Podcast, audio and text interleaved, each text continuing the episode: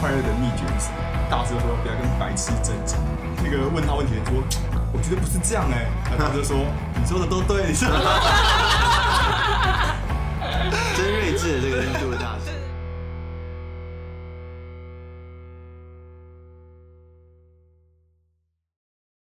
大家好，我是春天，我是老何，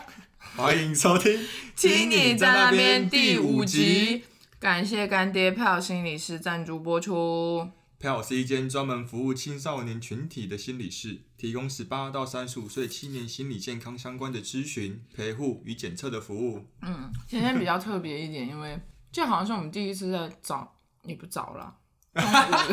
睡醒就很早。然后我们这一期的嘉宾呢，还是我们熟悉的小六。Hello，欢迎小六，欢迎小六。而且我们今天是要聊什么？小六的座名是什么？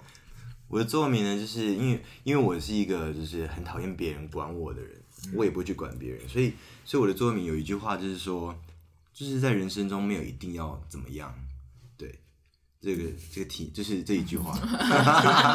刚刚讲的不是两句吗？刚刚刚刚讲的是一句了，刚刚但是感觉好像这一次讲出来没有那么相信自己的座右铭。因为每一次讲得很笃定，就是摇头晃脑说 没有什么是一定的，就是刚刚讲刚刚讲的是什么？没有什么事情是一定要一定要这样的，一定要哦，对，一定要这样的，对对对。没有什么事情是一定要这样的，因为我也我也我也不太记得，就是我因为我记得的这个是一个概念，嗯，但就不一定说怎么样，每一次都是同样的措辞。对，但反正的意思就是说，这没有什么事情是一定要这么做，或者一定要得这么发展，或者一定要顺着这个世界的潮流或标准去看待。对，所以这句话是你也没有说从哪里看到的，而是就是自己突发奇想，也不是，就是感悟的。对，就是有有时候我就会发呆啊，发呆的时候就会就会去思考人生的一些道理，然后我就会想到说，哎，为什么？比如说，先讲一个好了，为什么人会生气呢？生气的时候，我在想，我自己如果生气，那可能代表代表说有有些事情是不合不符合我的期待，我失望，我失落，所以我生气。但我在想这件事情的时候呢，我在想说，哎，那为什么这件事情没有符合到我我的期待？它一定要是那样子吗？好，所以说我我自己会觉得说，我不是一个容易生气的人？但通常如果我生气的时候，我都会说，那都是因为别人先对我生气了，我才一定会生气。嗯，对。那通常发生这一件事情的时候，我都会去思考说，那我是不是我自己是被要求了些什么？然后我就会再去想说，那一定要这样吗？有谁规定一定要这样子？对，那这个有很多例子可以举啊，就是很多层面都可以用在这句话，都可以用在很多层面上面。嗯，对。我也不太，我觉我我是那种会生小气，但不太会生大气的人。但是确实，我有一个比较例外的，就是对象，就是我妈妈。就是我妈妈是那种可以轻轻一动小手指，我的情绪就会掀起滔天波浪的。通常家人都这样，不是吗？对，就是她，就是真的只需要轻轻的，就是评论我某一件事情做的不好，我就会觉得非常的难过。然后我妈妈也会对我很多事情有一些要求和预设，就她觉得什么样的事情应该怎么样去完成。就我和我妈妈讨论过这件事情，我对她就是从小对于我的教育方式有非常多的抱怨，但她对于我呢也有非常多的抱怨。原因就是不管她说什么，我在当下都会答应她，可就说嗯好，或者是就是糊弄过去。但是我从来没有照着他希望那样子做过因。为其实你从来不这样子觉得这样真的是对的。对，所以我就是我在我妈妈眼里，我是一个非常叛逆的孩子。嗯就是他说什么，就是我问他什么事情，我想做什么事情，就算他不同意，最后我还是会去做。嗯，但是我不，我会避免跟他起冲突。老何，我跟你说，就是我觉得啊，呃，像你刚刚说的这个，你妈妈，我觉得就是我说这句话的 T A，嗯，就是这样子的人，对，真的就是他们才更应该要去想说，为什么一定要是这样子？嗯，因为你你可能是一个成一位成功的人士，在某个领域，可能在人生中，在你的工作中很成功，你是这样走过来的，所以我相信他他们一定会想要用这样子的经验来告诉你说，OK，那我就是这样成功的，所以你跟着我的脚步就对了。嗯，但他们可能没有去想过说，那为什么我一定要这样子？我我可能没有要跟想要跟你一样啊。对对对，对，但是我们每个人都有选择的权利嘛。像就像你说的，你可能你妈妈一动手指，你就会呃滔天巨浪。对，我觉得我也是诶，就是我妈妈也是，但是我妈妈跟你跟你妈妈不太一样，嗯，她她不是那一种强势型，她是那种比较示弱型的。那这这一件事情也会让我就是掀起我的滔天巨浪。他是怎么样示示弱不是还好吧？示弱有一种是以退为进的策略吗？是吗？像是就是生而为人，就是可能呃，你长不长进，你你有没有想要去了解一些事情？我打个比方好了，比如说我们要在社群媒体上面分享一些一些一些我们的一些文章啊，分享我们的生活啊，那他就说那个功能我没用过，我不会。嗯，对，我听到这样这句话的时候，我的我的那个火就烧起来，我就想说，OK，是是你不会，还是你没有想着要去要学会。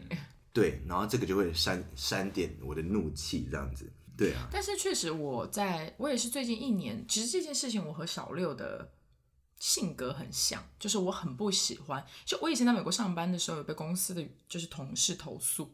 太凶，对，太凶，就是因为我觉得你可以不会，但你不能不学不学，嗯，你也不能不动脑子。就是你不动脑子这件事情，会让我就是比如说，呃，王为人，王威人什么啊？王王为人枉费你身为一个人。对啊，枉对就是不也不到枉为人的程度啊哈，但是你就是真的会觉得就是就像是略过广告那四个字，它就在那边，就是哦对了，对于你来说就是问我比较快。所以你可以去麻烦别人，嗯，你你觉得麻烦别人没有关系，你就是不愿意自己去动动你的小脑袋瓜这样子。但是就是最近一年也是有一些呃变化，可能也是跟就是身边的主要是缅甸啊，因为缅甸它的思考方式和行为模式跟我是完全不同的，嗯，就是缅甸是一个能不动脑绝不动脑的人，嗯，到什么程度呢？就比如说哈，他自己就是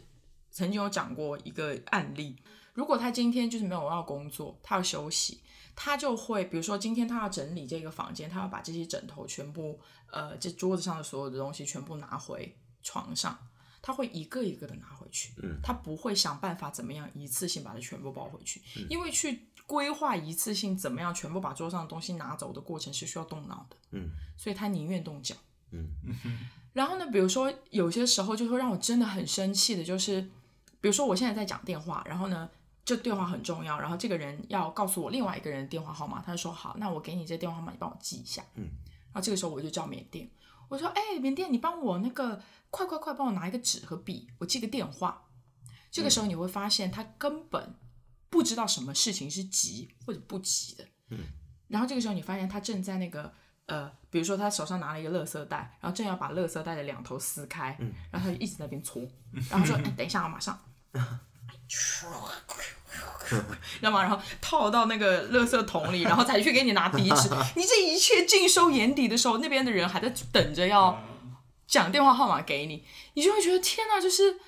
你是一个什么样的做事方式和风格？嗯，但是呢，我就会因为这种事情就是很生气，而且就是缅甸是那种你在忙，他会比你更忙的人，嗯，就是这种人超烦的，你知道吗？就比如说。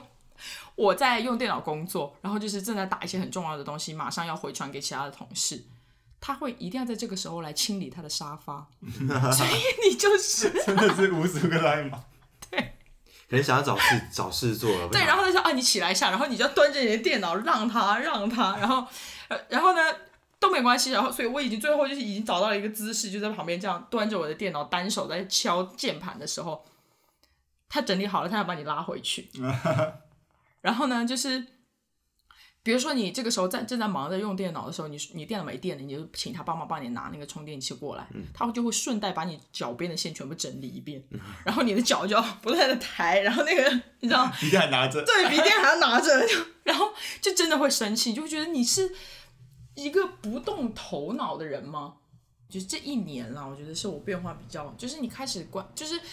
嗯。他改还是你改？没有人改，但是就是因为在没有人改的情况下，你才会发现每一个人的长处是不一样的。很多事情是我不能够解决，但是缅甸这样这样的人是能够去解决的。比如说，呃，他会非常知道如何去跟另一个人沟通。嗯，然后当我在工作的状况上遇到一些问题的时候，比如说我在跟甲方，就是在跟我的客户沟通我的设计方案的时候，我有的时候会发现，我其实真的听不太懂客户的诉求是什么。他们到底想要什么样的东西，我我我给他们的东西到底哪里出了问题？就因为这个交流的过程，就是我不太，我只听得到人家口头叙述出来的重点，因为我满心像我们这样的人，满心想的都是我要解决问题，嗯，所以说我不会知道就是。呃，他们没有表达出来的一些东西，但这个时候往往我去跟缅甸沟通的时候，你就会发现非常的有效。嗯，所以说你就会发现，而且基本上就是缅甸在解决事情的方式和我在解决事情的方式是不太一样的。就是他解决的方式，解决事情的方式，在我看来是，他是用睡觉去解决方式解解决问题的。他就是我今天遇到了一个什么样的呃问题，然后他就会先跟我讨论看看，然后他工作上有什么样的问题，然后呢我就会跟他讨论，然后呢我我把我看到的问题说出来，和我认为可以怎么样去尝试解决，然后聊一聊之后，其我从来不会跟他一起得到任何的结论，就是我们聊一聊发现哦这个问题已经比较清晰的出现在我面前了，他就会去睡觉。嗯，他睡一觉起来，你就觉得好像他已经知道怎么办。对啊，跟周公的沟通，对他可能跟周公 就是周公就是跟他导师，对，是他的导师，就是睡一觉起来之后，他就觉得，嗯，其实能不能解决一个问题和觉得自己有没有能力去解决某个问题的这个感觉，其实蛮重要的。嗯所以说，我觉得好像每一个人在处理事情的方式就不一样。比如说，我也会常常就是念缅甸说，呃，你为什么这么喜欢麻烦别人？因为在我的工作的经历当中是，呃，一环扣一环的，就是我必须要在我这一环把我所有的事情做好，并且我需要考量到在接棒我这一环工作的下一个人是否会因为我的有一些工作疏失而造成他的困扰，我需要把这些问题全部解决好了之后再传给下一个人。但缅甸就是那种会让你会让小六非常生气、非常生气的人，他就是任何问题都是先动嘴，嗯，就是。我不知道怎么做。嗯，呃，比如说，呃，我们简单的说，就是他如果今天要写一个什么文件，然后呢，他不知道怎么调字体，他都会，不管你在干嘛，他会就是，而且是非常夸张的，是说，对他，他他不会塞到你面前。比如说，他说，哎，那个你知道这个字体怎么调吗？然后你说，呃，我知道啊。他说，那你可以帮我调一下吗？然后你就会说，呃，好啊，那呃，我等一下来帮你调。然后这个时候呢，你就在做其他事情嘛，你就要让他等一下。然后你会发现，在他等待的这个过程当中，什么事情都没做，他就是在等你帮他调字体，且他并不会在你在帮他调字体的同时学习如何调字体。他下一次还会回来找你帮他调字体。但我不会啊，因为上次是你帮我用的啊。这样不行，这样的对，而且我觉得这这件事情，因为刚刚一直讲主怒气啊！其实我觉得，因为刚一直讲到说，哎、没有一定要这样子，对不对？然后讲到说，哎，生气这件事情也不一定真的要生气，但是我觉得有一个很重要的点，因为可能呃，听众大家会觉得说，那你干嘛要用？你自己都说没有一定要这样子的，那你为什么他这样子你要生气？但我觉得这这件事情啊，有一件有一个很重要的点，就是因为虽然没有一定要这样子，但是你影响到我啦，嗯，对不对？但比如说有些事情，对方拿他的价值观来要求你的时候，我并没有要求，我并没有并没有影响到他，嗯，只是我的作为在他看起来，他觉得我应该要怎么样，所以我我我我讲的是这一点。但是我们刚刚说生气的这个点呢，是他就是明明显的，他就是他就是戳我，他就是 他就是比如说对啊，就是他他来麻烦我嘛，他他他他他的不不不睿智的行为就影响到我嘛，对，所以我这本来就应该得生气啊。对，您您都听懂我的点我我的点吗？对可是我我刚原本想要讲这个之前，我原本就想到想讲到一个东西，就是嗯我之前在网络上也看到那张图片，就是一个 印度的老人，你看因为那个形象就看起来像有智慧的人嘛，然后就有问到说，请问快乐的秘诀是什么？大师就说不要跟白痴争吵，然后那个那个问他问题的人说，我觉得不是这样哎、然后大师就说你说的都对，你说的都 真睿智的这个印度的大师，对 你说的都对，我觉得有时候也可以用这种态度去面对事情。对对对，对方如果说以一个比较平常心的态度来来跟你交流他的想法，那我觉得不论他批评你什么，我觉得都没有问题，完全没有问题。但如果说他今天因为你就是做了什么事情，他觉得看不过去，或者是他觉得怎么样，而拿他的价值观来压你、要求你，那我就会生气了。我就觉得说，嗯，那你这个不是影响到我了吗？你这个不就是要来在正在攻击我吗？我就会就是吐回去。有时候这种状况，比如说我不敢跟我，我不敢跟我妈或者跟我姐说，我跟我姐会感情很好，但是有时候就开玩笑这种，就是她可能觉得怎样做才对啊，特别是我妈如果会比较强硬，就是觉得自己在教小孩，嗯，就会想说应该这样做这样做，然后如果长到这个年纪也知道，就是没有必要跟她这样吵架，我就。演出了很多新的方法，我说你觉得这样做吗？我就不是啊。他说，可是你就这样，不然就他多搬出来，就是像小刘刚刚讲，他最喜欢搬出来的就是大人怎么教你就怎么做，或是我们吃过的盐比你吃过的饭还多。对对对，我就说，不然这样好了，我们把这个问题发网络上，然后进行投票，看哪个方法对。那票数多，就我们就照方法做。其实我觉得像这种面对长辈的问题啊，有时候我觉得跟老何一样，就是表面上就附和一下，反正让让他们知道说。就是顺他们的意，但但私底下我们怎么做，他们也管不到，对不对？但我觉得我的名言哦，另外一句名言，这个附属在这句话下面的就是他们就是因为他们是这样子过来的，他们坚持这样做，所以今天他们成为这样子的人。嗯，所以我们如果不想要成为他们那样子的人，我们我们为什么要听他们的话呢？比如说，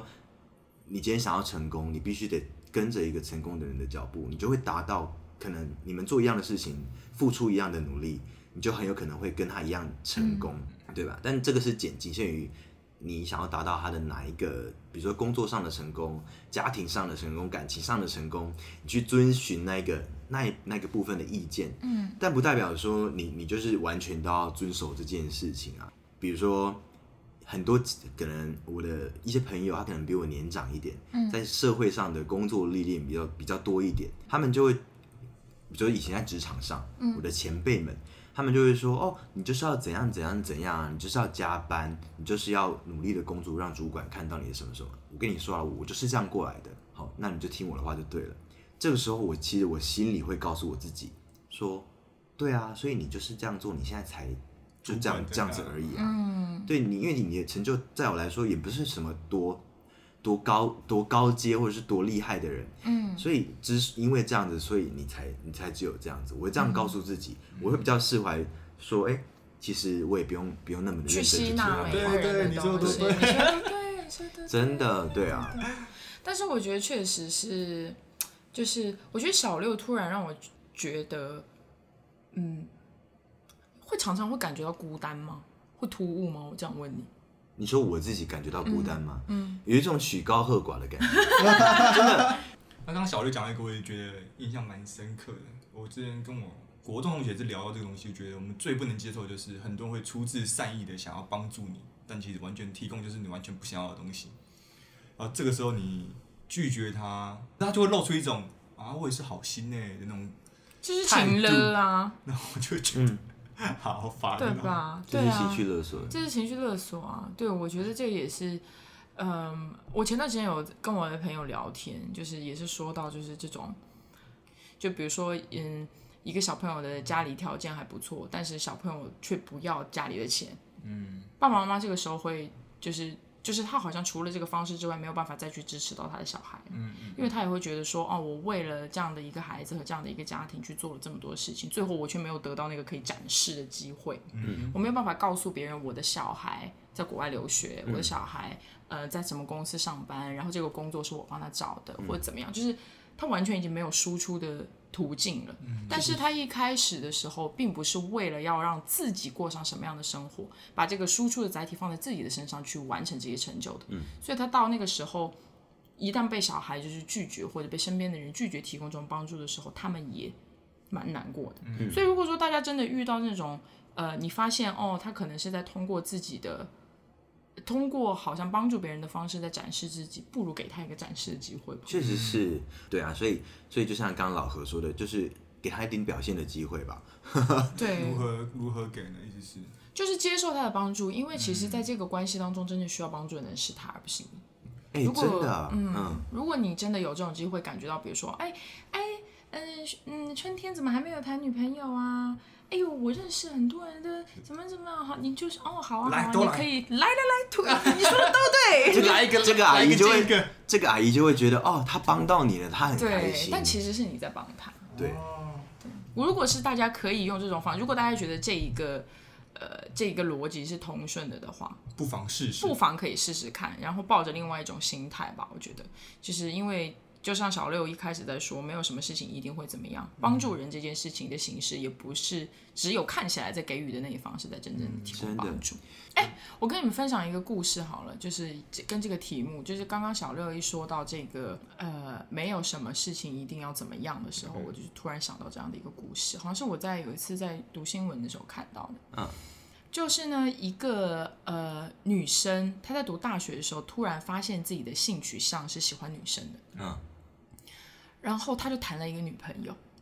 呃，在过后呢，他跟这个女朋友分手了，但是他也确认了，进一步确认了自己的性向，同时他认为自己有就是身份认别的问题，嗯，所以他就开始回去跟呃他的爸爸妈妈讲说，呃，他是同性恋，嗯，然后他呃可能未来会想要去做变性手术，嗯，这样子，然后。他的爸爸妈妈一开始就非常生气，觉得完全不能接受。然后过了很长的一段时间之后，他的爸爸妈妈就觉得，好吧，那我我们接受这件事情。嗯。然后当下的时候，那个女生好像是有一个女朋友，具体的故事是怎么样的我不记得了。后来呢，这个女生就和他的女朋友分手了，她爱上了一个男生。嗯当他再回去告诉他的家人的时候，他的家人就觉得太荒谬了。嗯，就是因为他一开始的时候在说服他的家人的时候，他有告诉他们说，呃，这种东西有可能是天生的。嗯，就是有可能我生下来我就是带着女性的身体，但是我却是一个男性的内在。嗯嗯，他的爸爸妈妈也是通过这样的一个说辞，觉得好像我们可以接受这件事情。但是转过来之后，他过了一段时间之后，他又告诉他妈妈，他谈了一个男朋友。嗯我刚点掉线，他这个时候是已经变性成功了吗？没有。但是他爸爸妈妈已经接受这件事情了，觉得哦你是一个同性恋是怎么样？但是当他真的又回归到就是女作为一个女生喜欢一个男生，或者是在世俗的眼光当中是一个正常的性别恋爱的时候，他的家人又不能接受。嗯，因为觉得呃，你们有理解到其中的这个逻辑吗？就是哦，你你一开始说呃，你是因为你先天的原因，然后你有这样的这样的呃状况，然后我们花了很长的时间去接受，然后我们在这个过程当中经历了非常多的痛苦，我们家庭当中发生了非常多的争吵争执，然后最后我们好不容易一起 overcome 了这个就是状况，然后你现在告诉我说你也可以喜欢男生，那你到底把你的家人当成什么？听到这件事情，我会觉得那家人跟你干他们屁事啊！就是对啊，对，就是这个，就是这个，就是我觉得就是家人混淆了孩子真正的诉求是什么。对啊，就是我的诉求其实是无论怎么样，我都是你的孩子。嗯，我希望能够在我的，就是我能够分享我一切的事情给你们，且能够得到你们的接纳和爱。所以说，你们接纳的并不是一个什么样的孩子，嗯，而是我。对啊，所以我不管我变成什么样子，我都觉得就是希望被家人接纳。我就觉得，其实我我们的父母就是一直想要强加他们的价值观在我们身上，他其实也是很爱我们的，只是他们的方式就是这样。然后我们现在的方式已经是变成要接受我们爱的人的所有面向，然后我们来方式是这样。所以我觉得是第一是真的不用吵架，就是 尽管我们因为我们比如说我们会觉得父母很烦啊，然后可是我们又秉持说、哦我们是多元的，我们是接纳别人，那我们可能就某部分也要接纳父母他们的爱的表现，就是要强加你，你当然不要被强加，但是你不要。又不要吵架，干嘛只会讲这句话？对，春天什么事情就是不要吵架。但我觉得我我对春天讲的这句话有一些共鸣，然后也是我一直会跟我的身边的朋友分享的一一件事情，就是关于父母不要跟父母吵架这件事情。就是其实父母对你的爱有很多种，那这个爱是由他们他们来定义的，对吗？因为爱是他们付出给你的，嗯，那你当你要接受他们对你的这份爱的时候，我都会把它定义成是一种羁绊。羁绊就是有来有往的一一一件事情。嗯，好，那比如说我举个例子，我一个朋友啊，他在台北工作，那他是屏东人，他在那个南部，然后他在台、那个台北工作这样子，那他的他的父母都在南部，那呃，他就常跟我说，哎呀，那他他去夜店什么的，都会被他妈就是碎念，嗯，然后他妈常碎念他有没有照顾好身体啊，他觉得很烦这样子。那我听到这件事情的时候呢，我就觉得说，怎么会有这样子的说法？嗯，因为第一个，你妈怎么会知道你去夜店啊？你怎么会让她有机会知道你去夜店，嗯，如果你不想让她碎念你很晚睡觉或怎么样的话，隐瞒到底。隐瞒到对，然后就是，然后他就说哦，因为他他想要跟他妈感情很好，嗯，他他觉得什么事情都想都想要跟他分享。那我觉得哎、这样很好啊，其实很棒，因为就是母子感情很好，非常棒。但是我要提，我就提醒他一点，我跟他说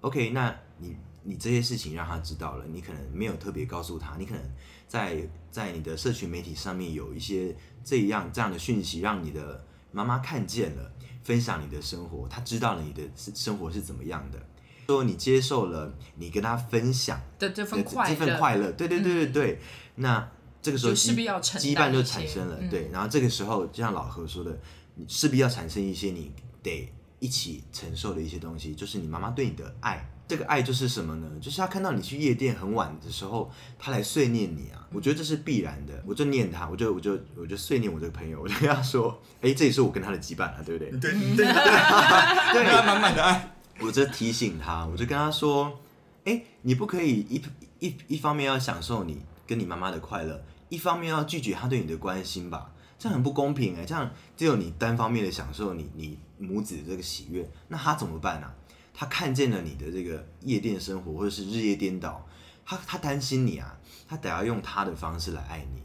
所以对啊，所以我就回应刚刚春天说的，就是不要跟父母吵架，但是我们在接受他们的爱的时候，势必也会接受他们我们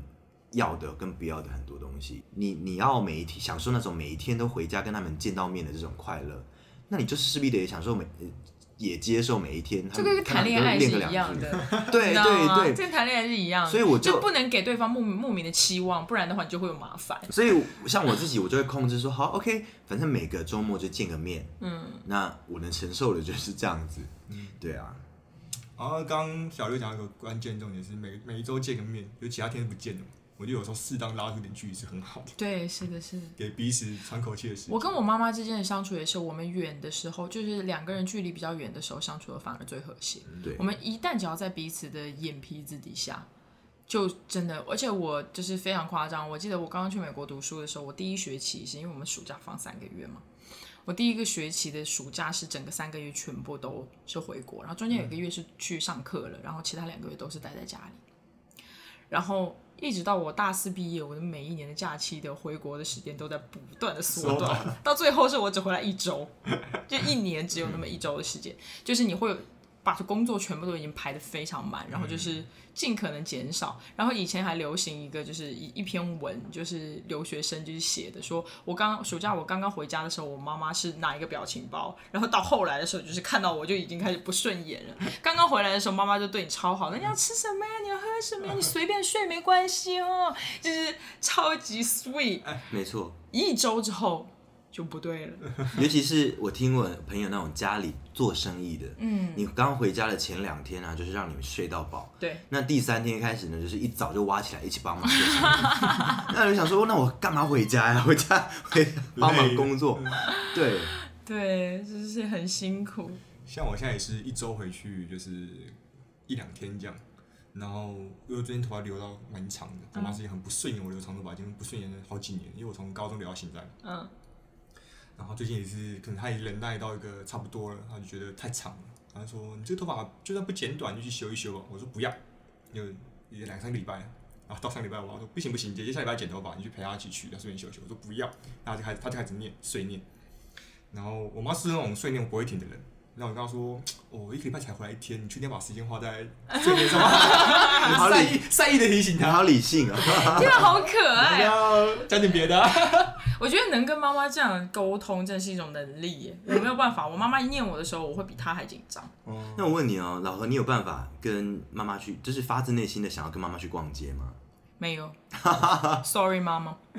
我也是，，Sorry 知道妈妈。你知道我妈会很很很喜欢，她会很喜欢约我去，比如说喝下午茶，然后陪她去买衣服。嗯，因为她就说，因为你的时尚眼光比较准确一点，因为她以前就是家庭主妇，然后目前就是现在的状态比较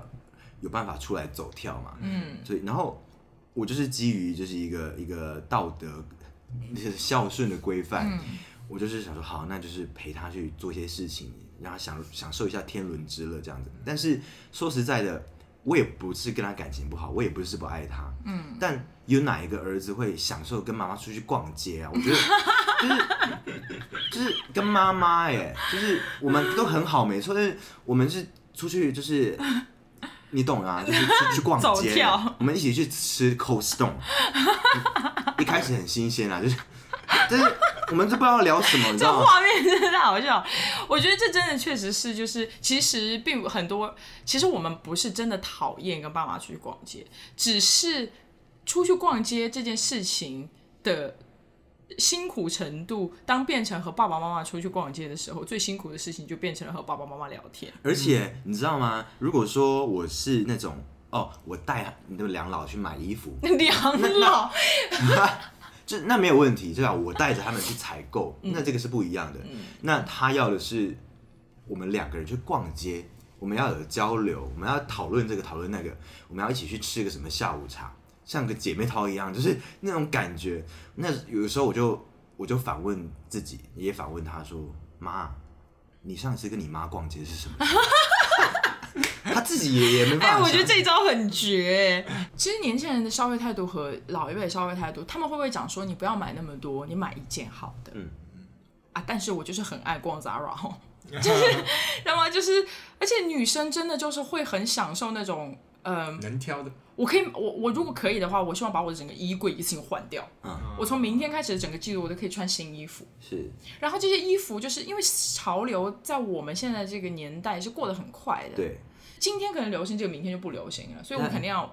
换掉我的那些衣服。但我妈妈就是很喜欢给我买一些什么经典的啦。非常好质地的羊绒衫啊、真丝啊，她很喜欢买这种东西。但是这种东西就是。它在我眼里还是是会旧啊，就是我不会想要去穿就是很久以前的衣服，我就是要不停的更换我衣柜里面的东西，我才会觉得哇，我今天好美。不会，春天你今天又穿一样的衣服、哦，就是你是只有这一件哦。对啊，就是要不停的换呐、是，所以我妈妈就是对我的这个购物观念也很有意见，她觉得我，她经常都会说我那一柜子的衣服都很像酸菜，就是在那边 就是烂烂烂的在那边，然后没有一件好的，件件都是淘宝，都是 Zara，然后都是那种